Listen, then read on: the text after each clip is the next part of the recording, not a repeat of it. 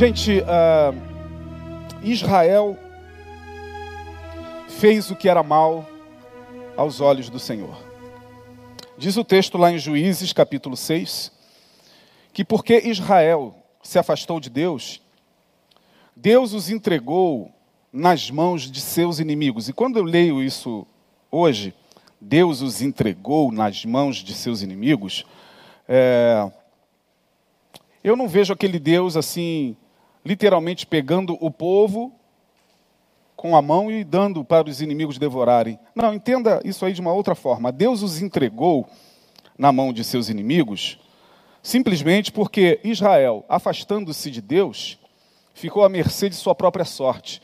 E porque ficou à mercê de sua própria sorte, fazendo o que era mal aos olhos do Senhor, certamente as consequências daquilo que Israel estava fazendo sobrevieram. E que consequências foram essas? Ora, Israel se tornou vulnerável, por quê? Se afastou do Senhor, se tornou vulnerável aos seus inimigos. Quando você lê o capítulo 6 de Juízes, do livro dos Juízes, o livro que retrata os feitos dos grandes juízes que foram levantados em Israel, está lá no Antigo Testamento, diz o texto que Israel enfraquecido, os midianitas, juntamente com outros povos, começaram a cercar os filhos de Israel e começaram a causar uma barbaridade. Entenda isso como, como aquelas guerras antigas, né? De Troia, onde aqueles povos bárbaros entravam numa outra cidade e destruíam, barbarizavam, estupravam, queimavam as casas, fazia coisas terríveis. E é isso que estava acontecendo com Israel. Os midianitas, diz o texto, que quando os midianitas, juntamente com os amalequitas e com outros povos do Oriente, vinham sobre Israel, a descrição aqui é que era uma nuvem como uma nuvem de gafanhotos que se aproximava do povo, o povo desesperado, enfraquecido, economicamente frágil, como nós estamos atualmente, o Brasil, economicamente frágil, como algumas outras nações. Israel estava economicamente frágil. O produto, o produto da sua economia, que era o trigo, o trigo era o produto da economia de Israel, estava sendo roubado pelos midianitas. De tal maneira que que, que os filhos de Israel faziam? Eles pegavam trigo, faziam covas nas montanhas, pegavam sacos de trigo e levavam esses sacos e escondiam nas montanhas. Só que os midianitas já sabiam disso. Eles não só roubavam esse trigo, como também destruía as tendas e, e, e o gado, enfim. Israel estava talvez no seu pior momento econômico, espiritual, sociológico, histórico. E aí, diante daquele clima horrível, onde as pessoas tinham que guardar o que tinham, o pouco de comida que tinham, eles tinham que esconder em algum lugar, porque se um midianita soubesse que havia, sei lá, 500 gramas de, de, de trigo em algum lugar, se eles sentissem o faro, eles entravam naquela tenda dos, dos filhos de Israel, não só roubavam, como barbarizavam aquela família e os destruía. E nesse clima terrível de tensão, a história do dia a dia mostra a partir do verso de número 11, eu queria que você prestasse bem atenção. Se você tiver a sua Bíblia aí, acompanhe. É a partir do verso de número 11, diz o texto, eu vou ler para você, que essa história, no meio da história cotidiana dos filhos de Israel, acontece e faz com que algo extraordinário se dê. Diz assim: Então o anjo do Senhor veio, no meio de toda essa guerra, meio de tudo isso que eu narrei em rápidas palavras a vocês, é, o anjo do Senhor, materializado, era, era o anjo do Senhor em forma de homem, Era muito comum isso à época. Anjos que se materializavam, entravam na nossa dimensão como seres humanos. Humanos eles não eram, não eram da natureza humana, da genética humana, mas eles entravam na dimensão humana como seres humanos. O anjo do Senhor veio e assentou-se. Na verdade, aqui é o anjo do Senhor. Não diz um anjo do Senhor, diz o anjo do Senhor. Aqui é uma outra manifestação. Aqui é, é, é de, de forma arquetípica já se fala aqui da presença do próprio Cristo, simbolicamente nesse anjo do Senhor. Uma manifestação ali presente. O anjo do Senhor veio e assentou-se debaixo do carvalho que está em Ofra, que pertencia a Joás, a Biesrita. E Gideão, seu filho, estava malhando o trigo no lagar para o salvar dos midianitas. Então o anjo do Senhor lhe apareceu e lhe disse: O Senhor é contigo, homem valoroso. Mas Gideão respondeu: Ai, Senhor meu, e aqui está o primeiro suspiro existencial de Gideão. Ai, Senhor meu, se o Senhor é conosco, por que tudo isso nos sobreveio? O que é feito de todas as suas maravilhas que nossos pais nos contaram, dizendo: Não nos fez o Senhor subir do Egito, porém agora o Senhor nos desamparou e nos deu nas mãos dos midianitas. Então o Senhor olhou para ele e disse: o Senhor aqui. Então era de fato a manifestação nesse anjo da própria presença do Cristo. Diz aqui o Senhor. Vê lá, leia comigo. Virou-se o Senhor, olhou para ele e disse: Vai nesta tua força e livrarás Israel das mãos dos midianitas. Porventura não te enviei eu? E ele lhe disse: Seu segundo suspiro existencial Ai, Senhor meu, com que livrarei a Israel? Eis que a minha família é a mais pobre em Manassés, e eu, o menor na casa de meu pai. E o Senhor lhe disse: Porquanto eu hei de ser contigo, tu ferirás aos midianitas como se fossem um só homem. E aí Gideão disse: Se agora tenho achado graça aos teus olhos, dá-me um sinal de que és tu que falas comigo. Rogo-te que não te apartes daqui até que eu volte e traga o meu presente e o ponha perante ti. E disse, no caso o Senhor, eu esperarei até que voltes.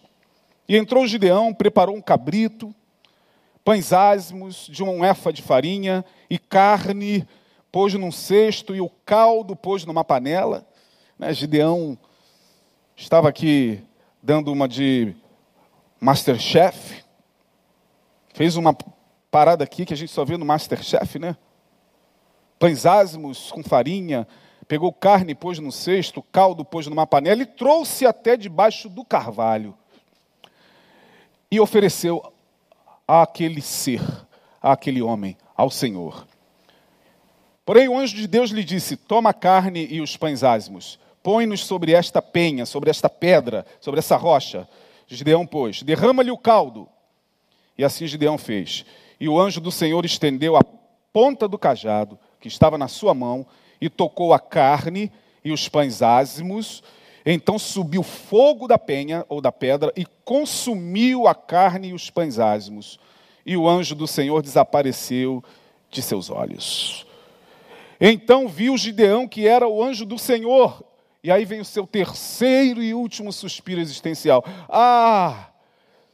Senhor meu, ai de mim, pois vi o anjo do Senhor face a face. Porém, o Senhor lhe disse: Pai seja contigo, não temas, não morrerás. Então Gideão edificou ali um altar ao Senhor e chamou-lhe o Senhor, e chamou-lhe, deu nome ao altar, dizendo: O Senhor é paz. Jeová Shalom, o Senhor é paz. E até ao dia de hoje, e ainda até ao dia de hoje, está em Ofra dos Abiesitas. gente, é, esse texto para mim é tremendo, porque algumas considerações rápidas que eu queria conversar com vocês sobre esse texto, porque eu intitulei o tema Os Três Suspiros Existenciais de Gideão. Bom, imagina, aquele clima terrível em Israel, aqueles dias ruins, dias de fome, dias extremamente difíceis, dias de guerra, dias de luta, onde as famílias estavam apavoradas, aterrorizadas. Lá na tribo dos Abiesritas, que era a tribo de Gileade, desta tribo tinha uma família, e desta família tinha um jovenzinho chamado Gideão, que num entardecer, como outro qualquer, talvez durante a semana ou não, estava, diz o texto, malhando trigo, olha só que coisa interessante, malhando trigo no lagar, ou seja, Lagar não é lugar de malhar trigo. Trigo se malha na eira. Pelo menos no passado, entre esses povos, malhava-se trigo na eira, ou seja, pegava-se a eira, jogava-se o trigo para cima e o que não era trigo era joio, era mais leve, o vento levava, só caía o trigo ali na eira. Essa é a separação entre o joio e o trigo. E o trigo se malha na eira. Mas Gideão, para despistar dos inimigos, pegava o trigo, pegava a, a, a, garantia da janta da família, e o que eles tinham colhido, ele levava para o lagar. Lagar é lugar de se pisar uvas para se fazer vinho. Portanto, Gideão pensava: bom, se os midianitas vierem e entrarem aqui forem direto na eira, não tem nada na eira. O trigo está aqui escondido no lagar. E lá estava ele malhando o trigo no lagar. E esse anjo aparece e diz: Paz seja contigo, varão valoroso. O Senhor é contigo. Imagina na cabeça de, de, de Gideão: O Senhor é conosco. O ah, que, que você está falando? Quem é você, cara? De onde você veio? Se o Senhor fosse conosco, e aí ele dá aquele primeiro suspiro, ai, Senhor meu. O primeiro suspiro existencial de Gideão que diz: se o Senhor é conosco, por que tudo isso está nos acontecendo? Bom, aqui vai o primeiro suspiro existencial de Gideão, que tem a ver comigo e com você, com os nossos suspiros de alma cotidianos. Como Gideão, você já deve ter falado, eu algumas vezes, se o Senhor é conosco, se Deus é conosco, por que será que tudo isso está acontecendo? Por que será que essa pandemia assolou tanta gente e tanta gente boa foi embora? Ah, se o Senhor é conosco, por que, que a nossa nação está passando esse caos político? Se o Senhor é conosco, se o Senhor é conosco, oh, se Deus estivesse conosco, esse é o primeiro suspiro da alma de Gideão. Se o Senhor é comigo, por que, que isso está acontecendo? Portanto, o primeiro suspiro existencial de Gideão, quando esse anjo visita e diz: Paz, varão valoroso, o Senhor é contigo. Esse primeiro suspiro fala dessa revolta que já estava instalada no coração de Gideão contra a divindade. Gideão estava ali malhando trigo no lagar, questionando a Deus. Gideão estava ali trabalhando, mas com revoltas na sua alma, conscientes ou inconscientes, e esse anjo só foi lá para arrancar dele isso, para que ele falasse. Foi uma visita terapêutica. Foi uma visita do Senhor que conhecia a alma angustiada, esmagada e revoltada de um homem chamado Gideão. E aí, esse, esse primeiro suspiro, ah, Senhor meu, se o Senhor é conosco, por que, que tudo isso nos sobreveio? Nos fala dessa revolta, desses questionamentos mais profundos, daquilo que nem sempre, minha gente, haveremos de entender, mas por vezes se torna fator de angústia incessante. E aqui eu quero chamar a tua atenção, porque quando a gente olha para a Bíblia, e é isso que torna a Bíblia um livro extraordinário, porque que a Bíblia não esconde essas fraquezas humanas. Gideão está aqui questionando, de certa forma, não a Deus diretamente, mas ele está questionando existencialmente o momento que ele está vivendo e falando: se Deus de fato está comigo, por quê? E não é isso muitas vezes que muitos de nós fazem. A gente, por vezes, quando está diante de situações e de perdas e de amputações existenciais, e de frustrações, e de decepções, e de dilacerações as mais, as mais variadas, quando nós estamos diante da, da finitude da nossa própria condição humana, quando a gente olha ao redor e vê as circunstâncias, somos ou não somos levados a, a dar esse primeiro suspiro: Ah, Senhor meu. Não, pastor, eu não questiono a Deus em nada. Não, e a gente vai, às vezes, é, querendo argumentar com nós mesmos que não, Deus sabe o que faz, eu adoro o Senhor, tu, bendito seja o nome do Senhor. A gente sabe de tudo isso, mas às vezes a, a, a, a alma está tão esmagada que, como diz uma certa música, é, na angústia toda a alma se trai. E displicentemente o nervo se contrai. Você está ali, louvado seja o, teu nome, ó Senhor, e as, as lutas esmagando e tal, ó Deus, bendito, e Deus está vendo que não é bem isso que você quer dizer. O que você quer dizer é colocar para fora o seguinte: Ah, Senhor, como Gideão, por que isso me aconteceu? Por que isso me sobreveio? Se o Senhor é conosco, aí sim, Deus começa, Deus começa a entender. Porque a gente tem a ideia de que Deus é homem, né? De que Deus vai vai nos tratar como, como o ser humano nos trataria, né? Ô, rapaz, que, tá, você está me questionando, cara? Para com isso, rapaz, me adore. Abra tua boca e cante um louvor no meio dessa dor, dessa angústia. Vamos, para de me questionar, eu sei o que eu faço. A gente tem aquela ideia de uma resposta sim. Né? E Gideão não estava nem aí. Eu não estou falando para você sair daqui e sair, sair revoltado, não, mas às vezes certas revoltas são apenas fraquezas da alma, de uma alma angustiada que não está entendendo o que está sendo feito ali, naquele momento. Em momento algum, Gideão parou com a razão para questionar o seu povo, que pecou contra o Senhor, povo do qual ele pertencia. Ele não questionou em momento algum que Israel estava naquela condição porque se afastaram do Senhor, porque quebraram os mandamentos do Senhor. Não. Revolta humana, por vezes, cega o entendimento. Revolta humana, por vezes, embota a razão. Então, essa, esse primeiro suspiro existencial de Gideão fala dessa revolta, desses questionamentos mais profundos, daquilo que nem sempre, nem sempre haveremos de entender, minha gente. Certas situações nem sempre haveremos de entender. E o anjo do Senhor, mesmo diante daquela fala de Gideão, ele entende e diz assim: Olha, você vai é, livrar Israel desse sufoco. Bom, a coisa piora.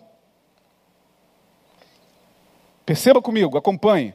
O cara já está esmagado, o cara já está revoltado, o cara já está enfraquecido, comendo mal, com pouca comida, com a autoestima no chão.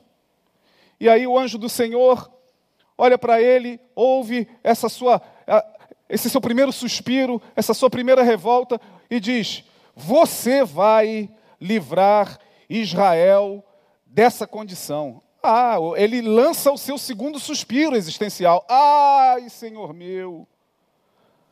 Perceba o quanto estava difícil para ele, para ele entender o que estava acontecendo. É difícil mesmo. Porque ele diz assim: Ah, Senhor meu, com que eu hei de livrar Israel? Com que eu hei de livrar Israel?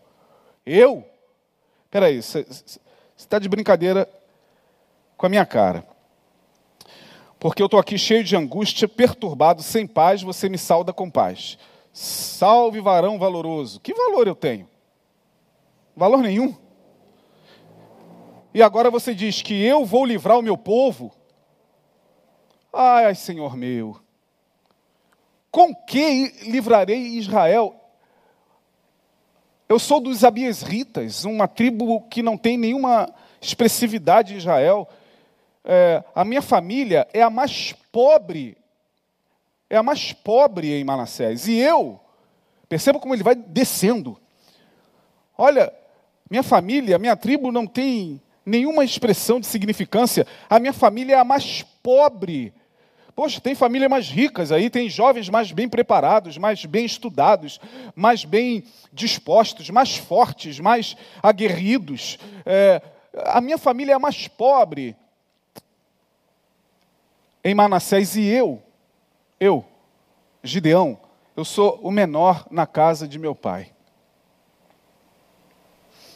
Esse segundo, ai, Senhor meu, com que, com que hei de livrar Israel, é o segundo suspiro, suspiro existencial, que fala de quê, irmão? Fala desses complexos que todos nós carregamos, todos nós, dessas frustrações, dessas impotências que muitas vezes nos toma e nos arremete para trás e tira a nossa força de continuar acreditando em nós mesmos, sabe? Esses complexos esmagadores, essas defasagens, essas limitações, é, são essas análises que nós mesmos fazemos de nós, e ao final dessas análises, nós passamos a, a enxergar a vida com a falsa percepção de uma análise que nós estamos fazendo de nós mesmos no momento da dor. E no momento da dor, no momento em que nós estamos nessa condição que Gideão estava, quem é que vai acreditar em si? Quem é que vai acreditar que realmente Deus tem alguma coisa dele, só dele, preparada para você? Quem é que vai acreditar nisso? Gideão, nesse seu segundo suspiro, não acredita. Ai, Senhor meu, com que eu hei de livrar a Israel? minha, minha tribo, minha casa é a mais pobre, eu sou o menor da casa de meu pai. Esmagado pelos complexos, esmagado pela baixa autoestima, não conseguia saber de fato quem ele era, não conseguia dimensionar o, o, o poder da sua própria capacidade de realização. Tudo isso estava sendo tirado dele nesse momento que Israel estava vivendo. Então, esse segundo suspiro tem a ver conosco, muitas vezes, tem a ver comigo e com você, que por vezes se sente assim. Por vezes se sente para baixo, por vezes se sente enfraquecido, não consegue mais acreditar nas promessas de Deus para a sua vida, não consegue mais acreditar em um novo dia, e aí você olha para si e sabedor de todo o potencial que Deus deu a você, a mim, a todos nós, naquele exato momento a gente não consegue realização, energia para realizar aquilo que temos que realizar como Gideão. Não soou bem aos ouvidos dele quando o anjo falou: Tu livrarás Israel. Foi esmagador demais para ele porque ele estava se vendo numa condição muito menor daquela condição de fato que lhe pertencia existencialmente. Porque uma é a maneira como nós nos vemos, outra é a maneira como as pessoas nos veem, e outra é a maneira como Deus nos vê. Bom, as três são importantes, importantíssimas. A forma como você se vê pode mudar as circunstâncias na sua, na sua vida. A forma como as pessoas te veem também, de certa forma, afetam, ainda que delas você não tenha que esperar nenhum tipo de olhar para que nesse olhar delas, das pessoas, você possa se sentir alguém. Não é isso que eu estou dizendo. Não é depender do olhar alheio, não. Mas saber que fazemos parte de uma sociedade. Portanto, as pessoas nos olham diante daquilo que em nós elas veem. Isso é inevitável. Porque senão a gente cai num cinismo de sair por aí falando, eu não estou nem aí para o que as pessoas vão pensar de mim, eu não estou nem aí, então você saia da sociedade e viva dentro da floresta amazônica sozinho. Né? Se a gente não está nem aí para o que as pessoas pensam da gente, então vamos viver como um ermitão, um eremita dentro da floresta amazônica, aí está ótimo. Isso se você não conviver lá com uma tribo indígena. Porque se você conviver com uma tribo indígena, a, a tribo vai cobrar de você, sim, é, aquilo que eles verão em você. Então a gente tem que tomar muito cuidado, porque, como seres sociáveis que somos, é, em parte, porque pertencemos a esse organismo social, em parte, temos que, por vezes, dar conta, sim, às pessoas daquilo que elas veem em nós, porque senão fica fácil. É fácil para o político corrupto chegar diante da câmera e falar: Eu não estou nem aí porque as pessoas estão dizendo de mim. Né? É fácil para pro, pro, a pessoa que está praticando o que está praticando e afetando a vida de todos à sua volta, afetando a vida de uma, de uma família, afetando a vida de uma. De uma de, de uma nação, de uma sociedade. É fácil ela chegar, eu não estou nem aí para o que as pessoas estão. Ah, para com isso, irmão. Está aí sim e vai ser cobrado.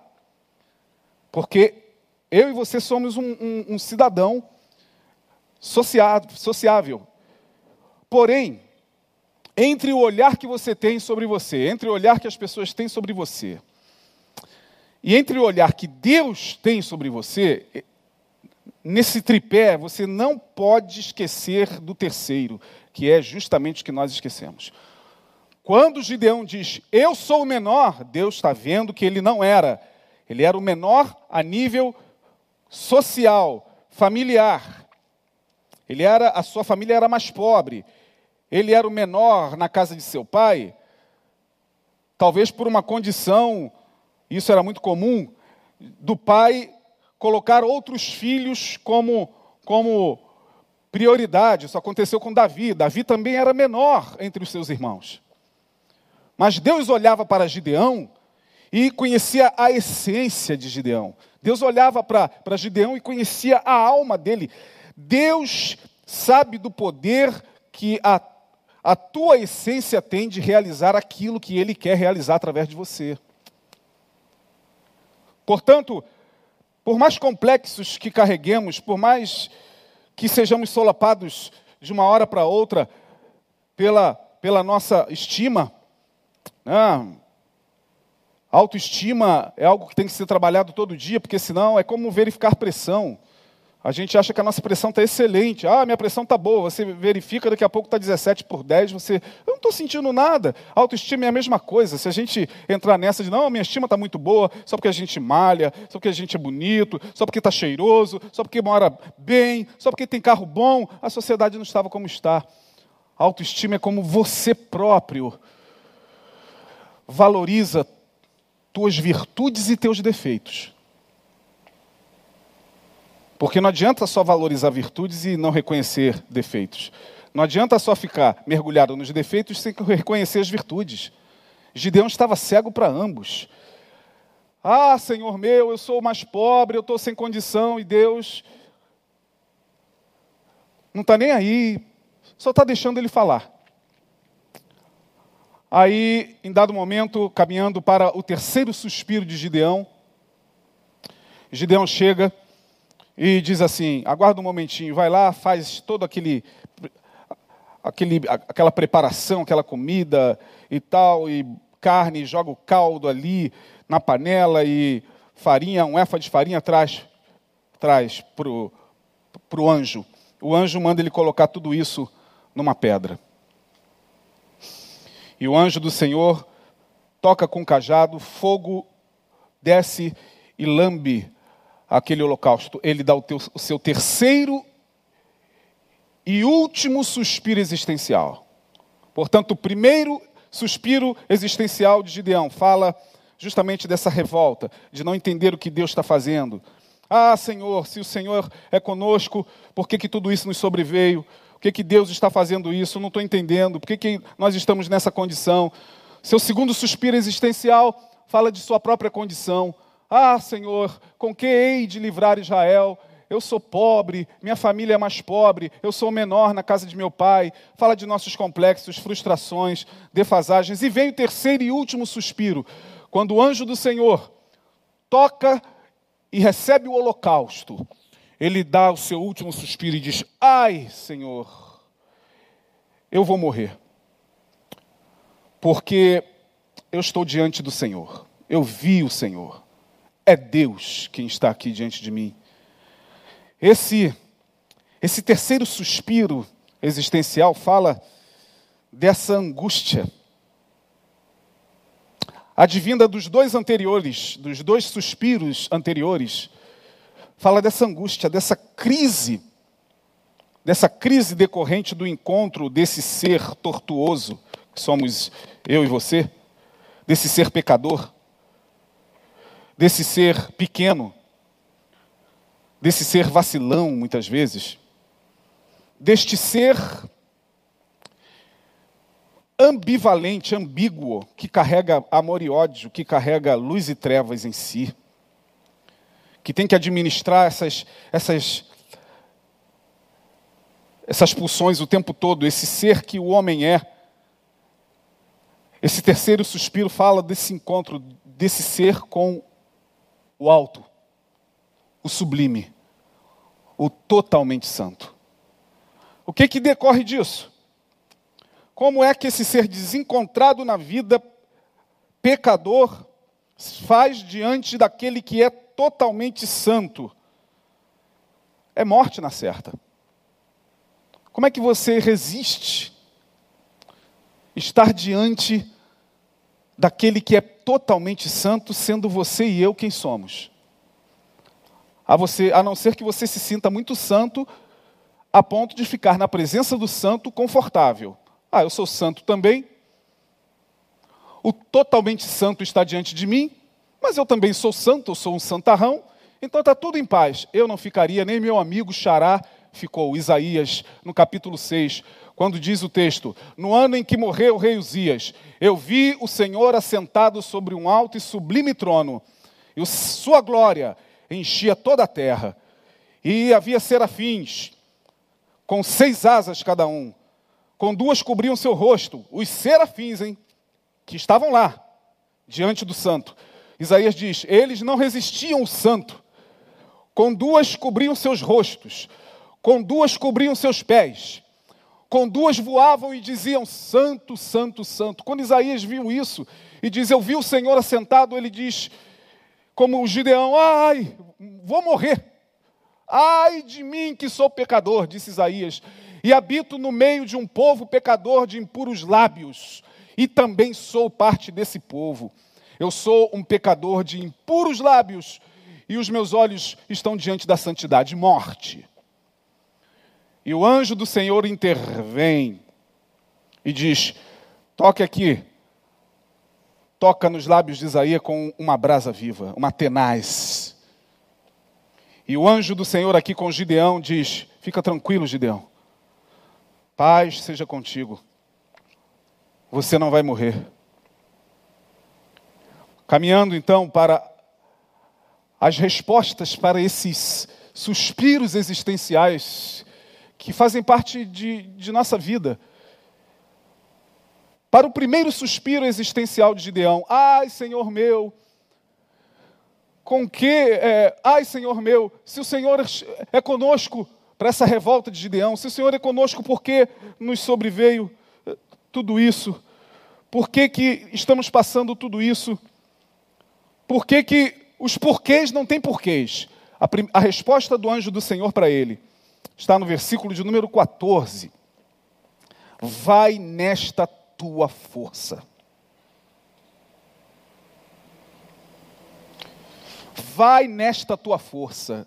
Não me interessa saber nesse momento das tuas revoltas. Não me interessa saber dos teus questionamentos, interessa-me saber que você tem força. Tem uma força aí dentro. Tem uma força dentro de você, irmão, e de mim que a gente desconhece. Dá para passar por isso sim. Chegamos até aqui Louvado seja o nome do Senhor, porque tem força que nós desconhecemos em nós. Essa é a palavra do, do, do Senhor para ele. Vai nesta tua força. Você há de livrar Israel. Sou eu que estou te enviando. Eu sei como vou fazer. Pare com suas revoltas. Questionamentos e revoltas não vão nos levar a nada. A nada. Só vai trazer mais angústia.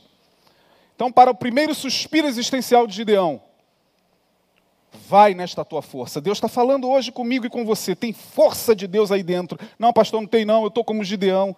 Eu estou esmagado. Eu estou assim, eu estou assado. É, por que, que Deus. Irmão, pare de questionar e deixa Deus arrancar dentro de você força. O Espírito do Senhor é a nossa força. A alegria do Senhor é a nossa força. Ah, a alegria do Senhor é a minha força, irmão. Quem dera poder compartilhar um pouco desse ano de 2020 aqui diante das telas com você. E por que, que eu estou aqui compartilhando? Porque eu também ouvi disso, isso de Deus. Vai nessa sua força. Mas Deus, Senhor, se o Senhor está conosco, não, não quero ouvir revoltas. Só quero que você saiba que a minha alegria é a tua força. Vai nesta tua força em nome de Jesus. A segunda resposta para o segundo suspiro existencial de Gideão: Ai, Senhor meu, com que livrarei a Israel? Como é que eu vou fazer isso? Como é que eu vou executar isso? Como é que eu vou concluir isso? Como é que eu vou conquistar isso? A, a, a resposta para esse segundo suspiro que fala desses nossos complexos, dessas, dessas nossas defasagens existenciais, da gente olhar para a gente se ver menor, e às vezes a gente olha para a gente se vê menor do que a gente é. Olhar para si e se ver menor do que se é de fato, é não enxergar-se tal como se é. Olhar também para si e se ver maior porque tem gente que se vê maior do que é. Ele está na mesma condição de quem olha para si e se vê menor. Ele também está esmagado pelo complexo. Por isso que ele tem que se dar uma de que ele é maior. Ele tem que se ver maior do que todo mundo. Não. Nem maior do que se é, nem menor do que se é. Apenas o que se é. E o que se é é maravilhoso. Cada um sabe a dor e a delícia de ser o que é. A resposta de Deus para esse segundo suspiro está lá no verso 16. Com que, que eu vou fazer isso? Eu hei de ser contigo. Eu hei de ser contigo. Está lá, o verso 16. Eu hei de ser contigo. Tu ferirás os midianitas. Eu não estou falando que vai ser assim. Tu ferirás os midianitas. Por quê? Porque eu hei de ser contigo, você não vai sozinho. Você não está sozinho na guerra para lutar, irmão. Tem gente do teu lado, segurando a tua mão aqui na direita, segurando a tua mão aqui na esquerda. Gente que Deus coloca no caminho para falar: Eu hei de ser contigo, caminharei com você até onde eu puder, hei de ser contigo. Ai, meu Deus, como eu ouvi isso esse ano de 2020. Foi a palavra que eu mais ouvi em 2020 até o presente momento, eu hei de ser contigo. De quem? Do Senhor. Aonde, pastor? Vindo de todas as direções, de gente que, que a gente ama, de amigos lindos e maravilhosos, de filhos lindos e de gente, irmãos maravilhosos. É, eu hei de ser contigo. Então, é, valoriza essa frase. Eu hei de ser contigo, porque Deus disse isso para Gideão. Deus está falando isso para você no nome de Jesus. É Ele que nos capacita. Nele está a nossa força. E a terceira resposta e última, para o terceiro suspiro existencial de Gideão, quando ele se depara com o rosto em terra diante de Deus, e diante de Deus, com o rosto em terra, tudo que nós podemos sentir é o peso esmagador da da pequenez. Isso quando nós estamos em adoração.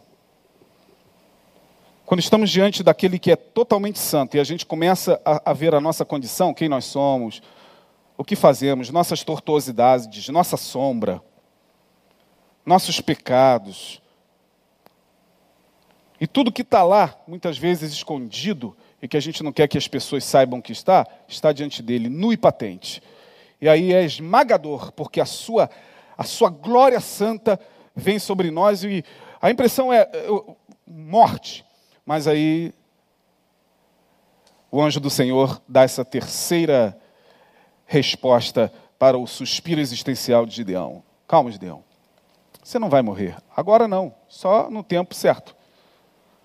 Eu te dou paz. Fique em paz. Eu sei quem você é. Deus sabe quem você é. Deus conhece você. Do avesso e do frente, verso, ele sabe quem você é. As pessoas que convivem com a gente e, imaginam, e às vezes chegam bem perto na sua imaginação do que somos, mas quem sabe de fato que somos é o Senhor. Por isso que ele fala para Gideão: calma, meu filho, calma, paz. Verso 23: paz seja contigo, paz interior, paz na alma, paz verdadeira. Só é possível quando há esse, esse apaziguamento entre aquele que é totalmente santo e que poderia nos acabar com a nossa existência assim, ó, se ele quisesse. Mas ele não faz, sabe por quê? Porque Jesus Cristo é o príncipe da paz. Jesus Cristo, representado aqui por esse anjo, estava ali para fazer a mediação. Paz. Não vai haver nada entre o terrivelmente santo e a criatura pobre pecadora. Não, é paz.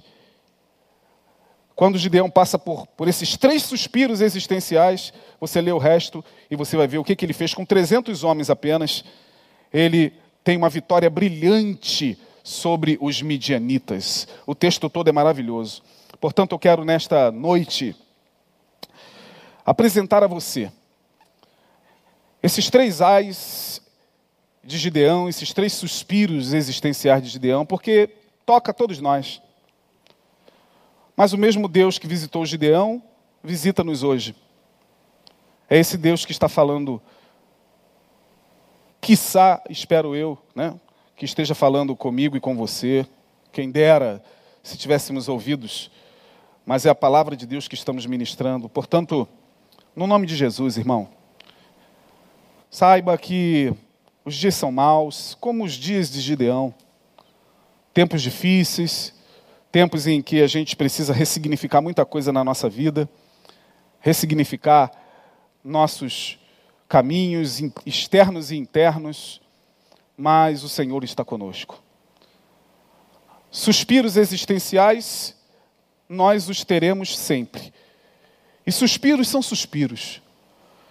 Gideão nem precisava falar nada, bastava ele suspirar. Ah, o Senhor é contigo. Ah,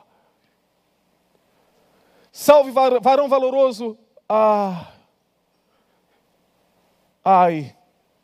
Esse suspiro da alma, ele já está cheio de códigos. Esses códigos são todos eles interpretados pelo Espírito Santo. Sabe por quê? Porque Paulo vai dizer que o Espírito intercede por nós com gemidos inexprimíveis. Portanto, o Espírito Santo é aquele que, quando você exprime o suspiro, ah, o Espírito Santo diante de Deus diz: Ah, ele quis dizer nesse ah, isso, isso, isso, isso, isso. Ele só não está conseguindo. E Deus entende tudo. Esse é o nosso Deus. Bendito seja o seu nome. Bendito seja Jesus Cristo e o Espírito de graça, o Espírito Santo. Fique com essa palavra. Deus abençoe você. Até quarta-feira. Vamos orar. Senhor, no teu nome nós te pedimos que, como visitaste Gideão, visite a nossa alma.